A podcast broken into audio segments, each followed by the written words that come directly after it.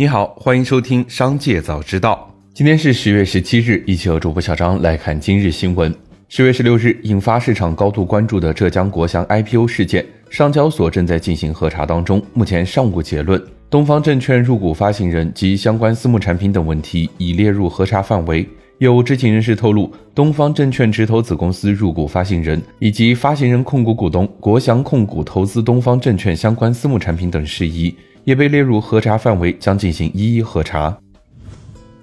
近日，有网友发帖称，在淘宝的支付页面出现了微信扫码支付的选项。淘宝官方客服工作人员表示，微信扫码支付功能还在逐步开放中，目前只针对部分用户开放，而且仅有部分商品支持这一支付方式，具体能否使用以页面显示为准。此外，微信扫码支付流程为用户保存二维码，再使用微信扫一扫功能支付。该功能以后可能也会普及。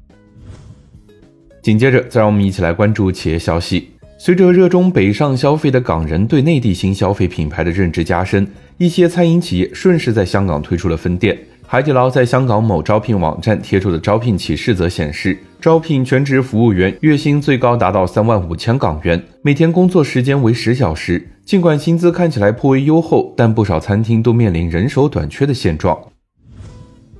十月十六日上午，电商平台发布消息称，双十一将于二十三日晚上八时开始。值得一提的是，在其发布的海报中，声称将会有现货开卖，从十月二十三日二十点持续到十一月十三日二十四点。超八亿款商品将支持三十天全程保价，部分商品保价时长高达九十天。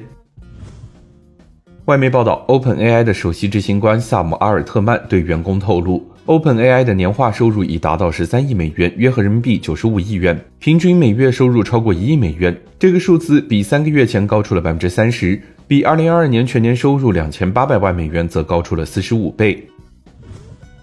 十月十五日，网友发文称退回了摩拜单车二百九十九元押金，时间跨度长达六年。有用户误以为是可以退 ofo 小黄车的押金。十六日，美团客服回应表示，押金从摩拜被美团收购后就可以开始退，用户可以提供手机号码帮助核实，核实之后可以根据流程帮助退押金。此外，客服还称，ofo 并不属于美团。十月十六日，消息，索尼 SIE 旗下第一方游戏工作室 Band Studio 前开发者 Alex 在平台爆料，声称索尼计划收购万代南梦宫，以应对微软收购动视暴雪。早在今年年初，索尼现任 CEO 在得知微软将收购动视暴雪后，试图与微软进行一系列谈判，以迫使微软放弃收购，但索尼和微软的会谈很快破裂。Jim Bryan 也相应调整了策略，改为一边等待暴氏收购案被监管机构阻止，一边寻求新的收购对象，最终选择了万代南梦宫。十月十六日，极兔速递在港交所发布公告称，公司拟全球发售三点二六六亿股，香港地区公开发售占百分之十，国际发售占百分之九十，另有百分之十五的超额配股权，发售价为每股十二港元，每手两百股。预期 B 类股份于二零二三年十月二十七日上市，股票代号幺五幺九。紧接着，再让我们一起来关注产业消息。根据杭州市政府调控要求，浙江省市场利率定价自律机制召开会议，对杭州市差别化住房信贷政策进行了优化调整。调整后，杭州市限购区首套住房贷款最低首付比例为不低于百分之二十五，二套住房贷款利率不低于相应期限贷款市场报价利率加三十个基点；非限购区二套住房贷款利率不低于相应期限贷款市场报价利率加二十个基点。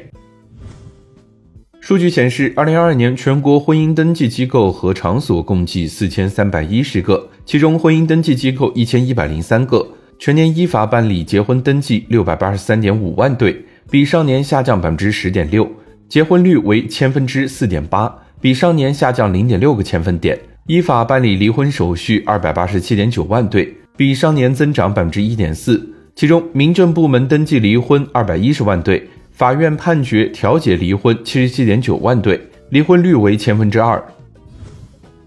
二零二二年上海文物艺术品市场交易规模达到了一百二十八点五三亿元，比二零一九年的八十九亿元增长百分之四十四。文物艺术品进出口总额一百零二点七六亿元，比二零一九年六十三点九三亿元增长百分之六十一。上海国际艺术品交易周已成为继纽约、伦敦、巴黎等全球艺术品交易排期的重要节点。上海国际艺术品交易已成功跨越百亿元级。以上就是今天商界早知道的全部内容，感谢收听，明日再会。